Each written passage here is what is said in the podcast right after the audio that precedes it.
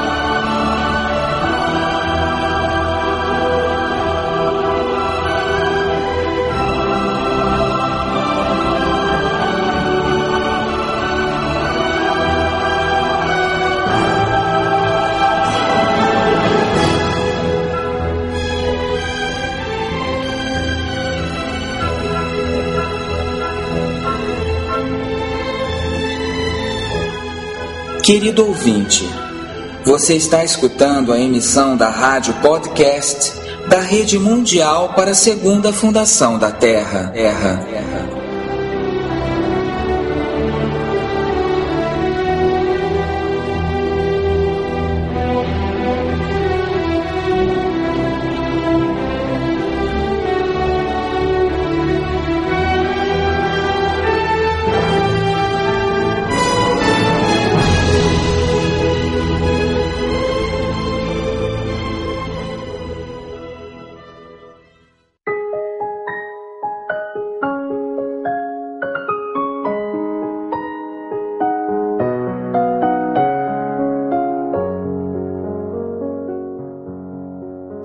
Qual nós nos convertemos e fazemos e suportamos na vida se prepara detrás do véu, dentro de nós.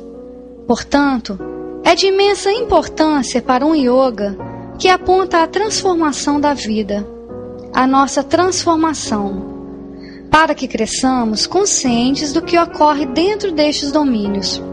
Ser senhor ali e ser capaz de sentir, conhecer e lidar com as forças secretas que determinam nosso destino e nosso crescimento, assim como nossa guiança interna e externa. Bem-vindos a um novo programa desta rádio que trabalha para o despertar da consciência. Hoje, continuando o tema de nosso programa anterior, falando das forças ocultas. Vamos ampliar, concretizando o que se refere às forças ocultas no nosso interior. Um tema interessante porque, como dizia Shri Aurobindo, nós não somos somente o que conhecemos de nós, senão uma imensidão maior que não conhecemos.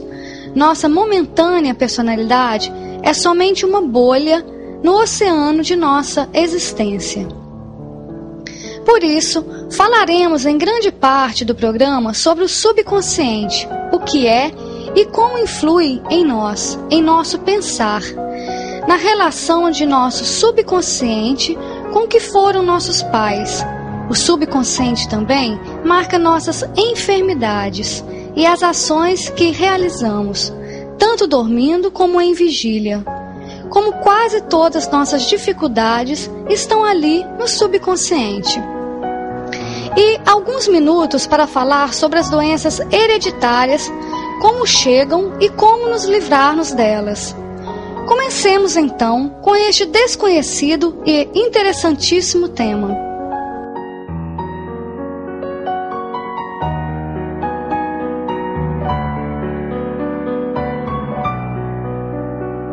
Lembramos a todos que a Segunda Fundação é uma instituição sem fins lucrativos, que não pede dinheiro a nenhuma pessoa e respeita o ritmo e a opinião daqueles que colaboram com ela.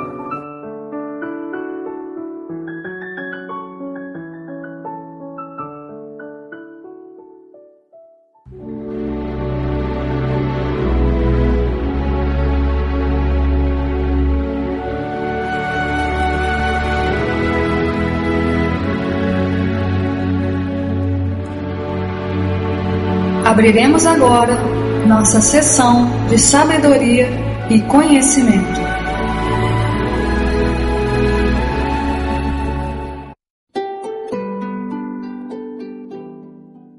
Nós não somos somente o que conhecemos de nós, senão uma imensidade maior que não conhecemos.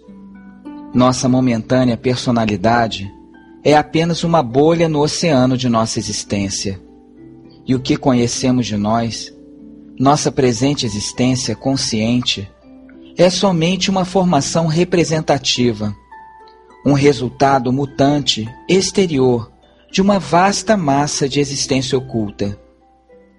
Nossa vida visível e as ações dessa vida não são mais que uma série de expressões significativas mas o que procura expressar não está na superfície. Nossa existência é algo muito maior que este aparente ser frontal que nós supomos ser e que oferecemos ao mundo a nosso redor. Este ser frontal e externo é um amálgama confuso de formações mentais, movimentos vitais, funcionamentos físicos dos quais nem sequer uma análise exaustiva de suas partes componentes e maquinaria alcançariam revelar tudo, todo o segredo. É somente quando vamos detrás, debaixo, acima dos planos ocultos de nosso ser, que podemos conhecê-lo. Este ser oculto e consciência é nosso ser real ou inteiro do qual o externo é uma parte e um fenômeno, uma formação seletiva para uso superficial. Nós somente percebemos um pequeno número dos contatos das coisas que nos tocam. O ser interior percebe tudo o que entra em nós ou nos toca e ao nosso redor. Nós percebemos só uma parte das operações de nossa vida e existência o ser interior percebe tanto que quase podemos supor que nada escapa à sua visão.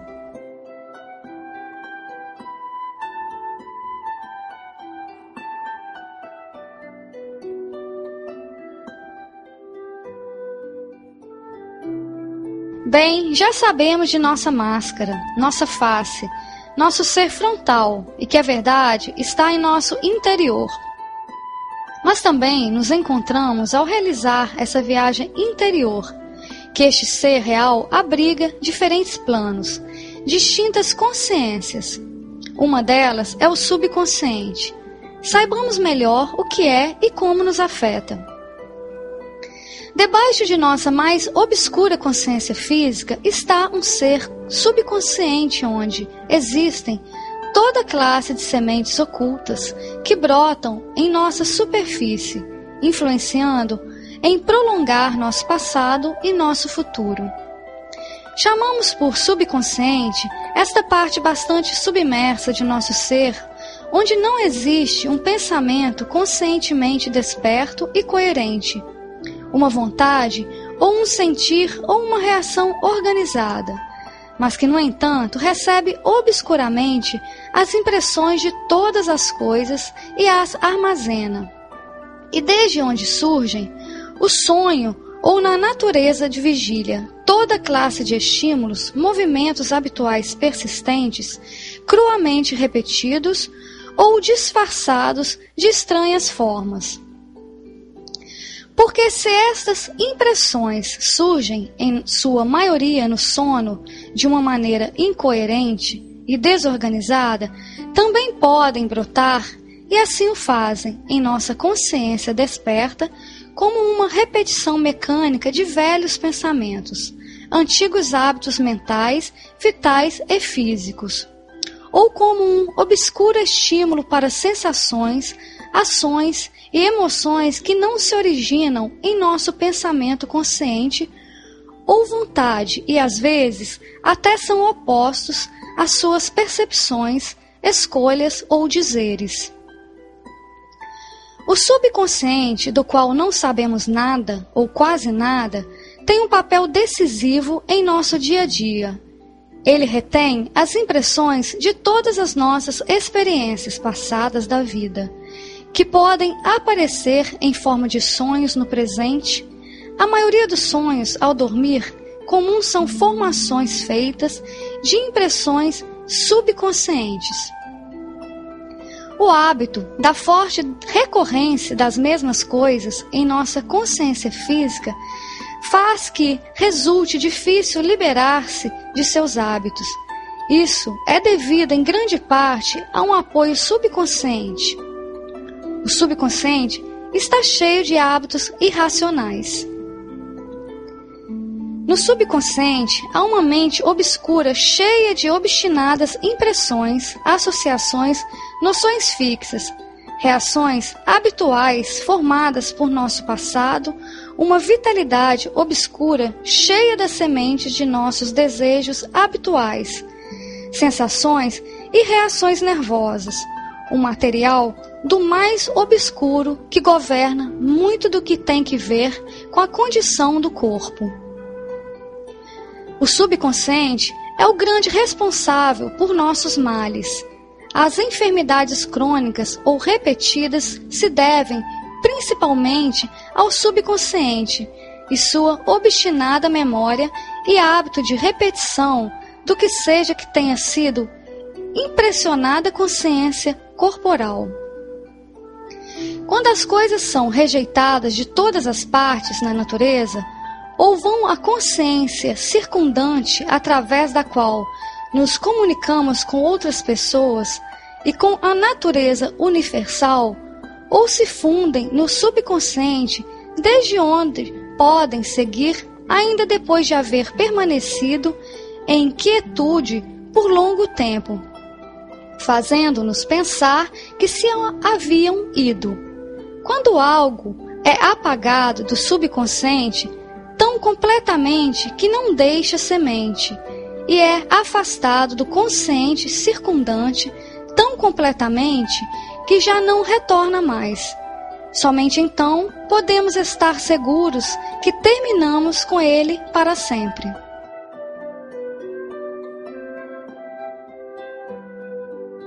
Em nosso interior, essa casa cheia de hóspedes, que levamos dentro além do inconsciente e o subconsciente situado debaixo da consciência corporal, e do que já sabemos, que sobem as coisas ao físico, vital e mental, ao consciente, existem outras consciências ou planos.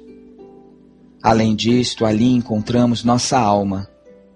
Saibamos sobre ela, a alma no ser humano.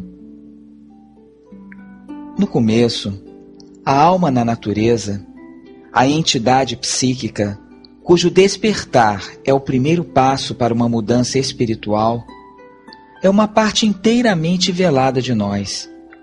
Ainda que seja aquilo pelo qual existimos e persistimos como seres individuais na natureza. As outras partes de nossa composição natural não são só mutáveis, como perecíveis mas a entidade psíquica em nós persiste e é fundamentalmente a mesma sempre. Contém todas as possibilidades essenciais de nossa manifestação, mas não está constituída por elas. Não está limitada pelo que manifesta. Não está contida pelas formas incompletas da manifestação, nem manchada pelas imperfeições e impurezas os defeitos e depravações do ser superficial. É uma chama sempre pura da divindade nas coisas, e nada do que lhe chega, nada do que entra em nossa experiência pode poluir sua pureza ou extinguir a chama. Esta matéria espiritual é imaculada e luminosa, e porque é perfeitamente luminosa, está imediatamente, intimamente, diretamente ciente da verdade do ser e da verdade da natureza. Está profundamente consciente da verdade do bem e da beleza, porque a verdade e o bem e a beleza são naturalmente afins a seu próprio caráter nativo. formas de algo que é inerente à sua própria substância. Está ciente também de tudo quanto contradiz estas coisas, de tudo quanto as desvia de seu próprio caráter nativo, da falsidade e do mal, e o feio e o indecoroso. Mas não se converte nestas coisas, nem é tocada ou modificada por estes opostos a si mesmo, que tão poderosamente afetam a sua instrumentação exterior de mente, vida e corpo. Porque a alma, o ser permanente em nós, apresenta e utiliza mente, vida e corpo como seus instrumentos. Ultrapassa o envolvimento de suas condições, mas é diferente e maior que seus membros. Se a entidade psíquica, a alma, não houvesse estado velada desde o princípio, e se houvesse sido conhecida por seus agentes, e não, como é, um rei recluso em uma câmara encoberta, a evolução haveria de ser um rápido florescimento da alma, não o desenvolvimento difícil, freado e desfigurado que é agora. Mas o véu é denso e não conhecemos a luz secreta dentro de nós, a luz da cripta oculta do mais íntimo santuário do coração. A parte psíquica em nós é algo que provém diretamente do divino e que está em contato com o divino. Em sua origem, é o núcleo prenhe de possibilidades divinas que suporta esta tripla manifestação inferior de mente, vida e corpo. Este elemento divino está em todos os seres vivos, mas está detrás da consciência comum no princípio, não está desenvolvido, e ainda quando está, não está sempre, ou às vezes à frente. Se expressa tanto como permitem as imperfeições dos instrumentos, por seus meios e sob suas limitações. Cresce na consciência por uma experiência divina, ganhando forças cada vez que surge em nós um movimento superior e, finalmente, pela acumulação destes movimentos profundos e superiores. Se desenvolve uma individualidade psíquica, o que nós geralmente chamamos o ser psíquico. Sempre este ser psíquico, o que é a causa real, ainda que às vezes secreta, de que o homem se volte para a vida espiritual e sua ajuda a respeito. Portanto, é isso o que devemos levar daí adiante no yoga.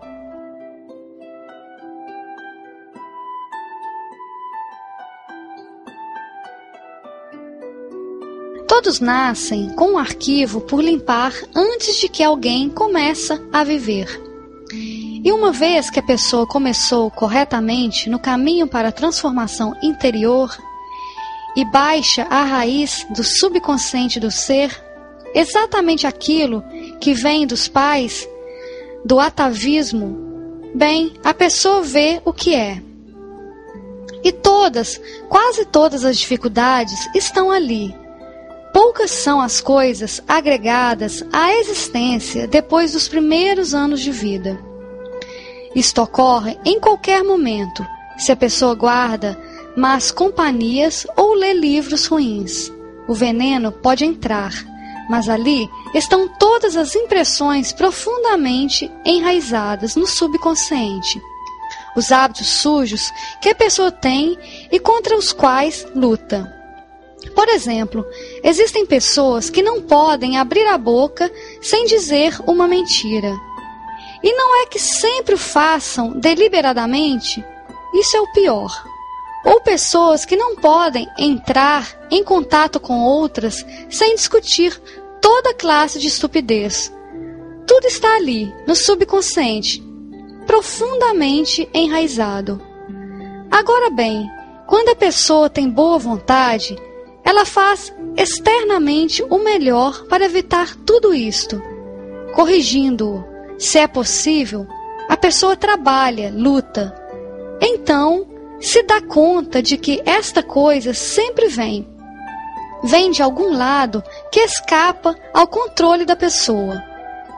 Mas se ela entra no subconsciente, se ela deixa que sua consciência o infiltre e olhe cuidadosamente, gradualmente a pessoa vai descobrir todas as fontes, todas as origens de suas dificuldades.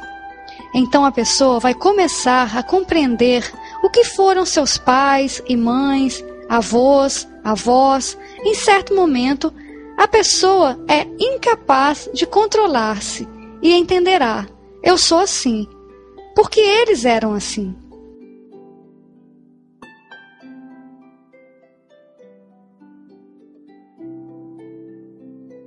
Certa vez perguntaram a Mirra Alfaça: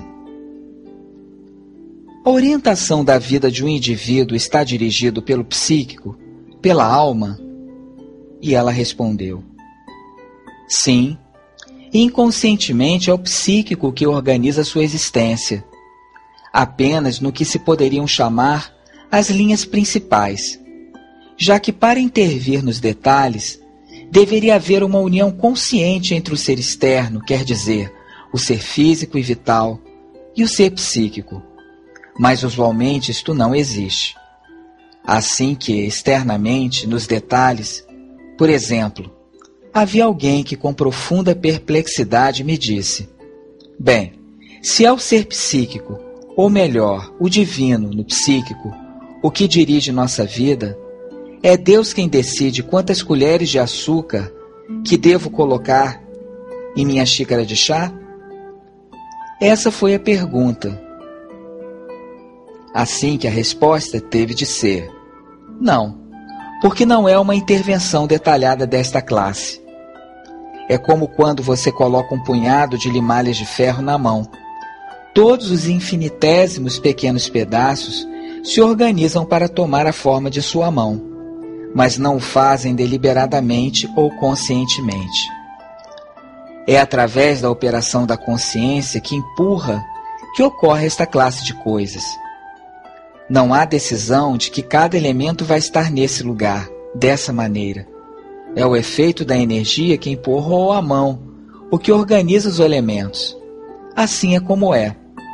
A consciência psíquica está operando na vida organizando todas as circunstâncias de tua vida, mas não como uma escolha deliberada do detalhe.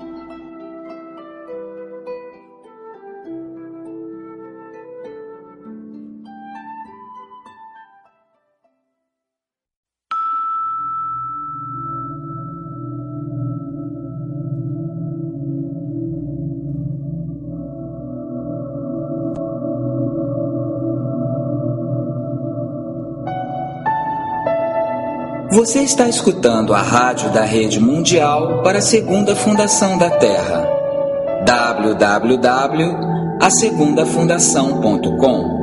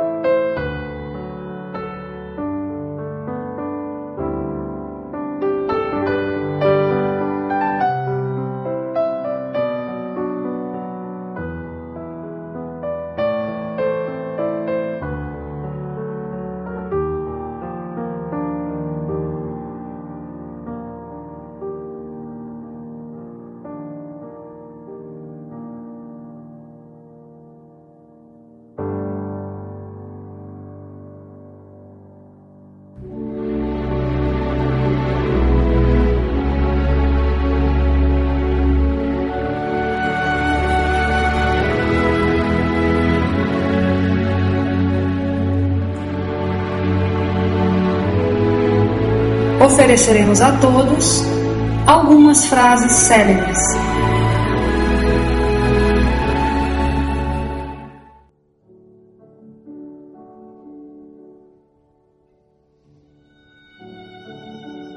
Os homens se consideravam livres porque ignoravam as causas que determinavam suas ações, disse Baruch Spinoza.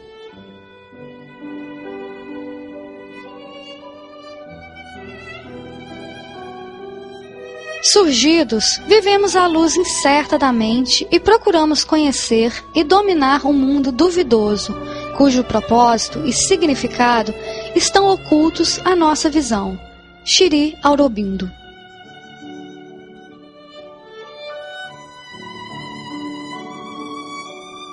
É um erro pensar que só vivemos fisicamente, com a mente exterior e a vida. Todo o tempo estamos vivendo e atuando em outros planos de consciência, encontrando ali a outros e atuando sobre eles. E o que fazemos e sentimos e pensamos ali, as forças que reunimos, os resultados que preparamos, têm uma calculável importância e efeito, desconhecidos para nós em nossa vida exterior. Tudo o que nós nos convertemos e fazemos e suportamos na vida física se prepara de trás do véu dentro de nós. Portanto, é de imensa importância para um yoga que aponta à transformação da vida crescer consciente do que ocorre dentro destes domínios, ser senhor ali e ser capaz de sentir, conhecer e lidar com as forças secretas que determinam nosso destino e nosso crescimento ou declinação interna e externa, disse Sri Aurobindo.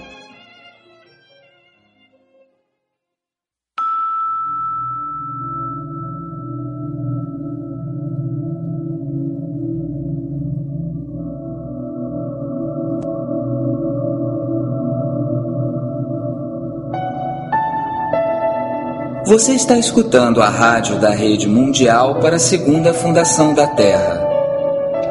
Para colaborar com este movimento ou receber informação, contacte conosco através de radio@segundafundação.com.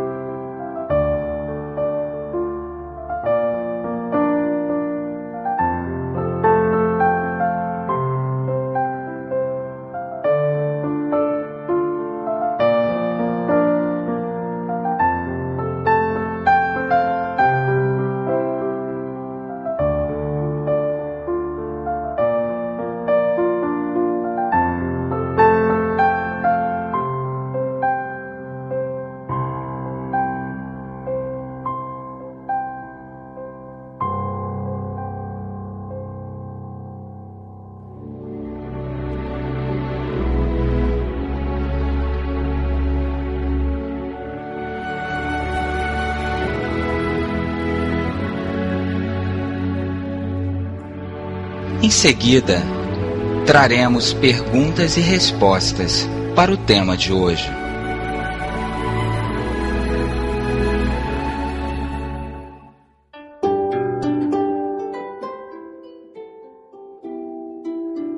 Falaremos agora do subconsciente e sua relação com nossas enfermidades. perguntaram a Mirra Alfaça: Sabemos que existem pessoas que sofrem certas doenças ano após ano. Agora, se observamos essa enfermidade, vemos que chega um momento particular do ano e o mesmo no ano seguinte. E assim é. O tempo está fixado. Qual é a razão disto e como poderá a pessoa livrar-se disto? Pode haver muitas razões. Depende da pessoa a quem perguntes. Se perguntas a um astrólogo, te dirá: são as estrelas. Quando as estrelas se colocam na mesma posição, recorrem às mesmas condições. Bem, pode ser assim. Também pode ser a reação do indivíduo a certos tipos de climas, ou à posição do Sol, ou simplesmente pode ser um mau hábito. Isso é tudo. E se alguém forma, faz formações, se por causalidade ocorreu a ti duas vezes consecutivas, então tu formas. Tu fizestes uma formação que permanece no subconsciente sem mostrar-se, e só o fará no caso que tu a observes. E logo, justo quando o tempo se aproxima, suavemente empurra desde dentro e te diz: Cuida-te, o momento se aproxima, o momento se aproxima. Assim que naturalmente isto chega. Geralmente estas coisas são assim. Mas quase tudo quanto ocorre no físico é assim.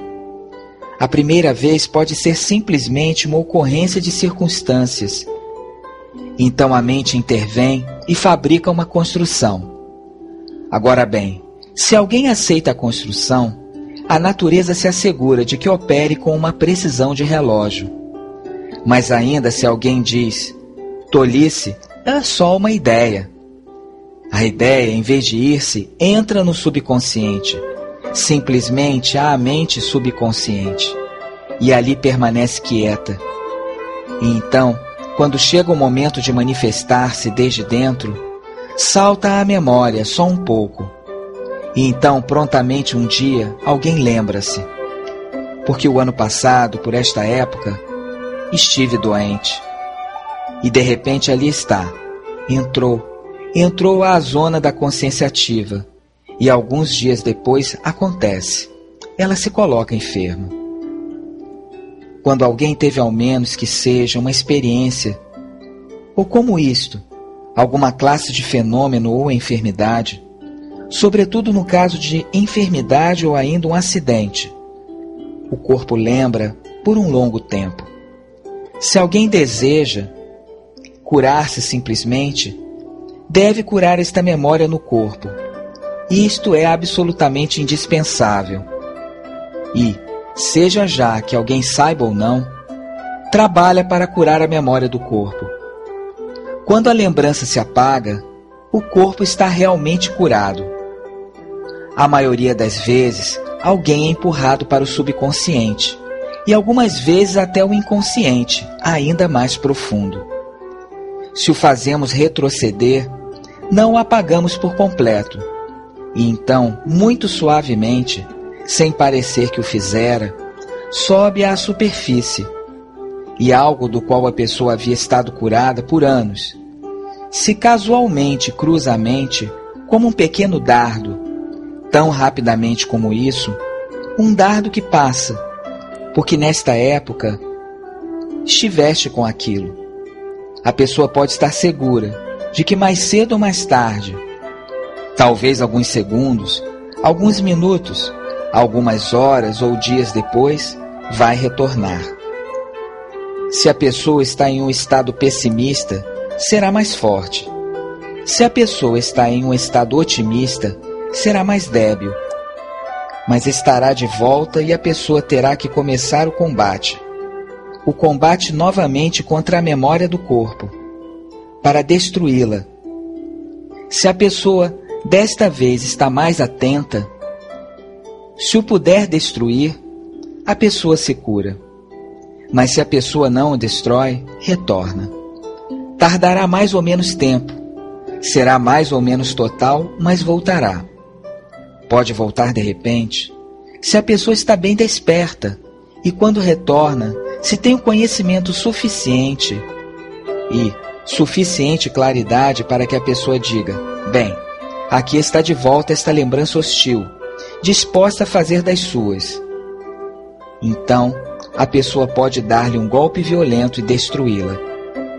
Se a pessoa sabe como fazer isto, é a oportunidade para livrar-se, liberar-se imediatamente da coisa, da lembrança. Mas não é muito fácil de fazê-lo. É uma operação que deve levar-se a cabo com forças internas. Não se pode fazê-lo fisicamente. É por isso que os remédios físicos são simplesmente paliativos. Não são curas, já que não são suficientemente fortes como para tocar o centro vivo da coisa.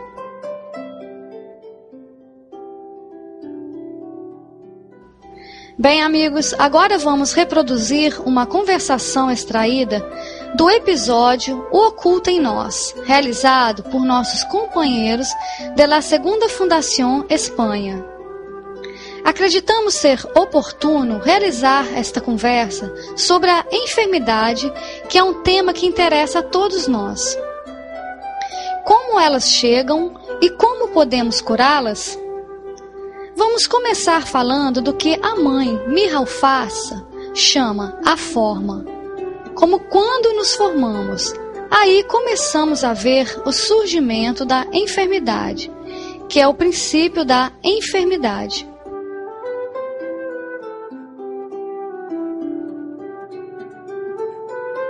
As formações podem ser mentais.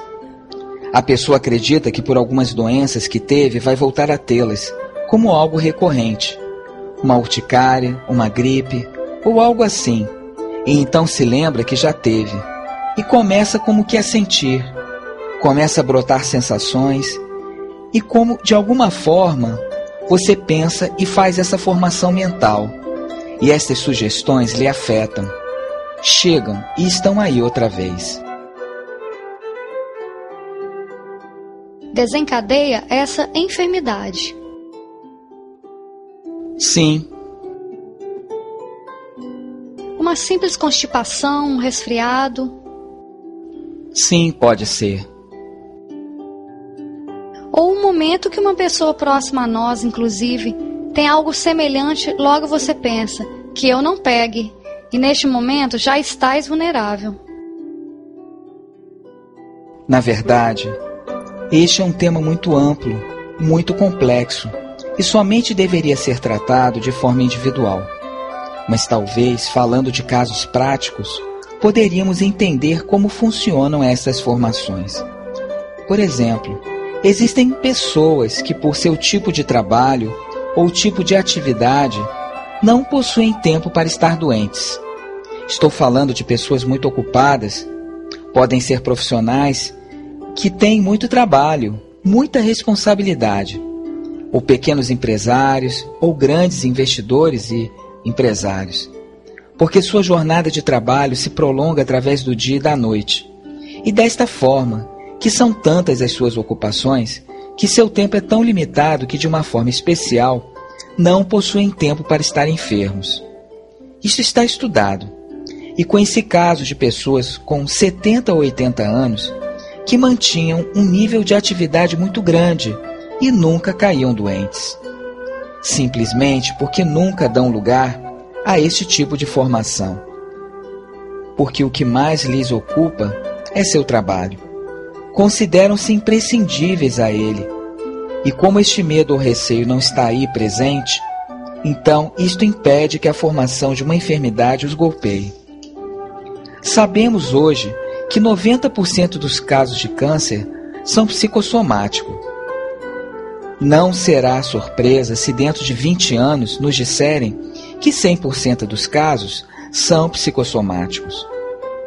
Existe um estudo de uma universidade muito conceituada que diz que havia uma máquina que era usada para diagnosticar o câncer. Detectava o câncer de mama. Durante alguns meses em que ela esteve quebrada, passaram por ali pelo menos 40 mil mulheres, sem saber de que a máquina estava quebrada. Então, apareceu os dados desta máquina que 60% das mulheres estavam com câncer. Quando foram chamadas para repetir o teste, quando se deram conta de que a máquina estava quebrada, os percentuais de mulheres que haviam sido diagnosticadas com câncer de mama, pelo menos 40% o haviam desenvolvido, simplesmente porque uma pessoa e uma máquina lhes havia dito câncer de mama. Isto nos pode dar uma ideia das circunstâncias que rodeiam as enfermidades. Esta ignorância permite hoje que muitos fumantes no mundo, agora que o tabaco está proibido pelas companhias, nas quais falam da enorme enfermidade que causa o tabaco, inclusive apresentam a fotografia destas enfermidades. Tenham vocês certeza de que isto tudo está provocando a sugestão de muitos fumantes, e isso está produzindo as enfermidades e tudo aquilo que procuram prevenir as fotos que aparecem nos maços de cigarro. A ignorância, como comenta a mãe, a ignorância que dá formação a uma enfermidade. Faz com que a ignorância humana provoque a enfermidade pensando que está fazendo algo benéfico. E com isto, poderíamos estar falando eternamente de experiências e casos semelhantes. Com isto as valorizamos. Sim, porque hoje em dia a ciência humana, como só analisa o que vê e o que quer ver, não tem mais instrumentos do que os microscópios e os telescópios. Existe parte da ciência que considera que quando existe algo oculto, daí para adiante, a possibilidade de investigação gera finalmente um ocultismo científico. Na superfície, a ciência não está aberta a todos os fenômenos naturais e, portanto, criam uma ignorância científica, uma espécie de dogma, uma semi-ignorância que não quer alcançar um conhecimento da mesma maneira que a religião, na Idade Média, limitava o conhecimento àqueles que consideravam que era absurdo e ignorante ou supersticioso.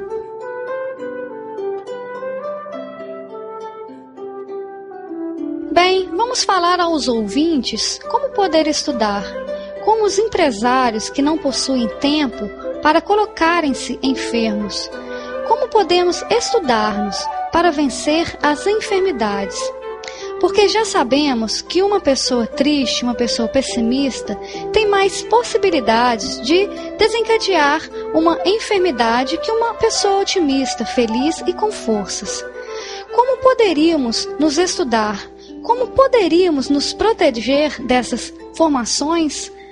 Gostaria de saber se isto é apenas uma ideia. A ideia é muito simples. Cada pessoa é uma individualidade diferente. Temos desde o hipocondríaco mais exagerado até a pessoa que está absolutamente convencida de que nada vai lhes acontecer. Bem, entre esses dois casos, entre esses dois extremos, podemos observar que o hipocondríaco tem uma tendência predominante a passar por muitas enfermidades. E podemos ver o caso extremo daquele que está absolutamente seguro e não faz nenhuma diferença de que seja uma pessoa inteligente e que tenha estudado e possui uma formação especial para ver a diferença. Por exemplo, aproximadamente existem 50 pessoas que aceitaram visitar a central nuclear de Chernobyl. E quando puderam voltar, algumas puderam voltar a viver próximas. Estamos falando do local próximo a alguns quilômetros da zona zero, na qual a contaminação e radiação é brutal. E estão aí, em suas casas. Mas estas pessoas, talvez umas 15, acreditavam que o governo russo as retirou de Chernobyl para tomar-lhe as terras. Então, quando puderam voltar, o governo russo não pôde impedi-las. Estas pessoas estão cultivando os alimentos com estas terras cheias de radioatividade, que criam os animais e tomam seu leite e comem sua carne, desta terra cheia de radioatividade. Estas pessoas não desenvolveram nenhum câncer e nada lhes aconteceu. Com isto, estamos dando uma ideia de que não é só uma questão de inteligência, senão de crença. Estão absolutamente convencidas de que ali não ocorreu nada e que o governo russo queria era tomar-lhes as terras. Não se colocam enfermas nem pela presença da radiação. Se prestássemos atenção nestas coisas, o mundo poderia compreender que o tratamento de uma enfermidade não somente consiste em administrar uma medicação precisa, senão que é fundamental o trabalho psicológico e a atenção personalizada ao paciente. De fato, muitos pacientes nos hospitais, se são tratados por um médico e este lhes dá um tratamento baseado em confiança, lhes trata individualmente, agradavelmente. Então esta pessoa confia nele e a melhora acontece de maneira rápida. Ao contrário, quando o médico lhes trata com distância e oferece um tratamento despersonalizado, o paciente segue enfermo. Demora mais tempo em curar-se desta enfermidade. A psicologia e a psiquiatria somente tocam levemente nas camadas subconscientes, não penetram nelas. Compreendo que isto é realmente difícil, mas temos hoje uma série de mecanismos ao nosso alcance e não tem de ser de índole farmacológica, que podemos utilizar perfeitamente. Pela experiência que sabemos, quantos anos se fala da eficácia do placebo. Placebo é administrar ao paciente uma medicação que não possui nenhum efeito, acreditando o paciente que tomou uma medicação. Sabemos que cura muitos casos. Se não introduzimos em nossa formação e em nossa prática diária todos esses conhecimentos que já existem, estaremos deixando de lado uma parte importante do remédio para as enfermidades, ou pelo menos de sua maior eficácia na cura delas mesmas.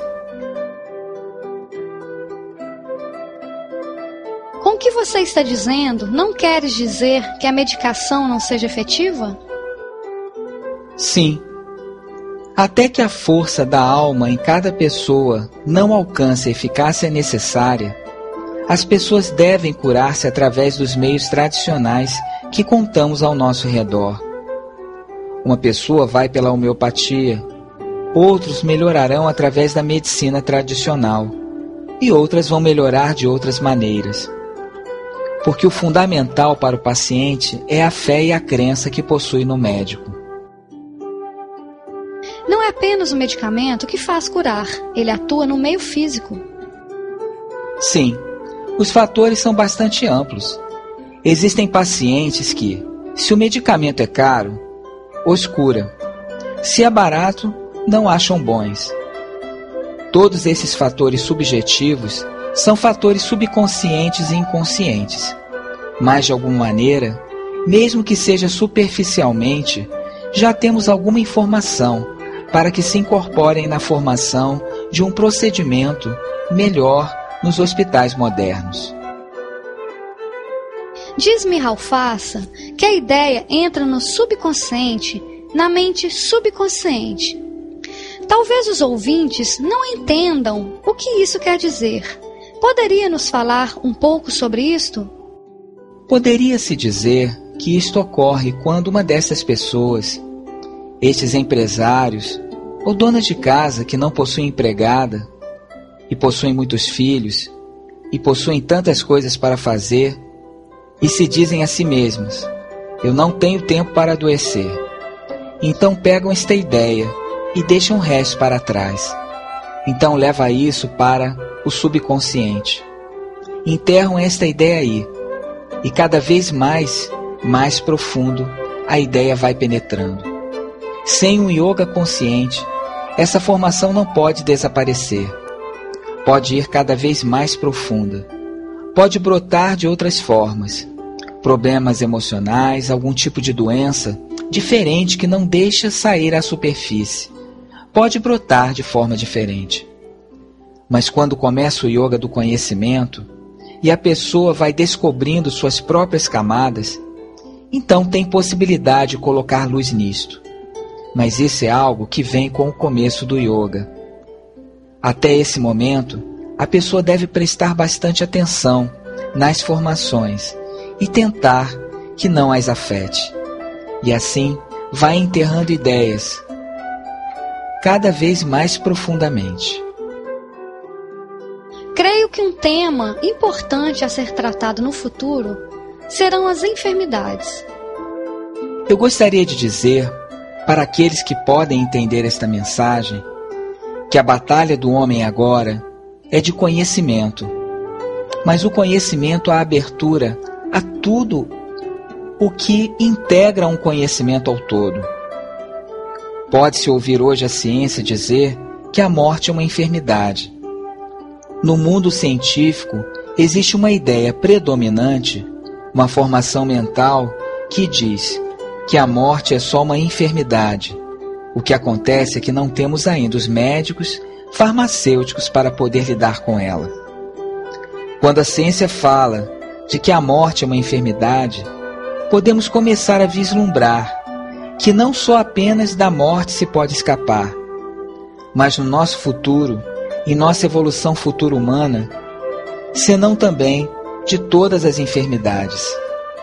Estamos na fronteira ou diante do mundo que separa a visão de como enfrentarmos este processo revolucionário para nossas vidas, de livrar-nos da escravidão das doenças, das dores e da morte.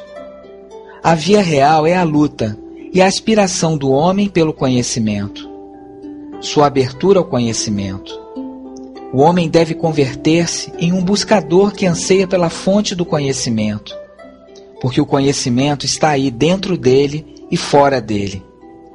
Enquanto o homem gire sua visão até a liberdade que nos dá o conhecer, que tudo o que provoca a nível humano, no social, a nível político, a nível científico, o provocar a única revolução possível é ir em posse do conhecimento, é ir em busca da posse do Espírito.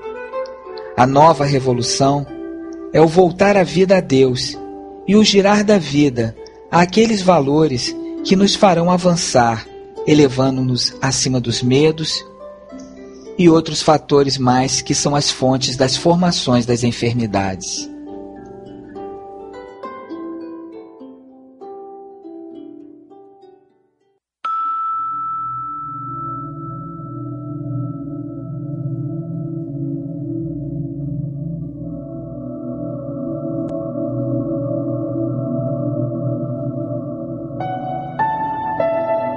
Você está escutando a rádio da Rede Mundial para a Segunda Fundação da Terra.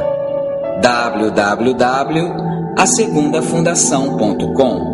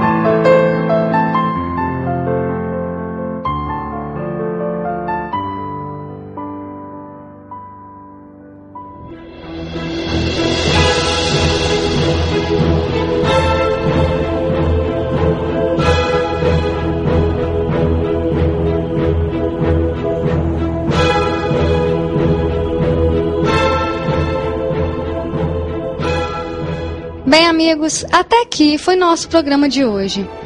Muitas coisas ainda deverão ser ditas porque o programa não poderia se estender mais. Não falamos dos outros planos de consciência, porque além do subconsciente, existem o inconsciente profundo e o supraconsciente, que certamente ele é o que mantém todas nossas possibilidades espirituais.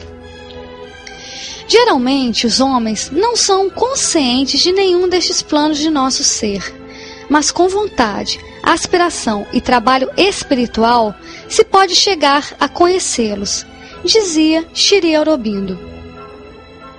Nosso programa de hoje foi centrado no subconsciente por sua relação mais direta e íntima com o consciente e porque é a base de nosso ser material e ele suporta tudo quanto emerge da natureza física. Amigos, não gostaríamos de nos despedirmos sem lembrar a todos que conhecer nosso ser interior é o primeiro passo até um conhecimento real de nós mesmos. Um abraço e até o próximo programa.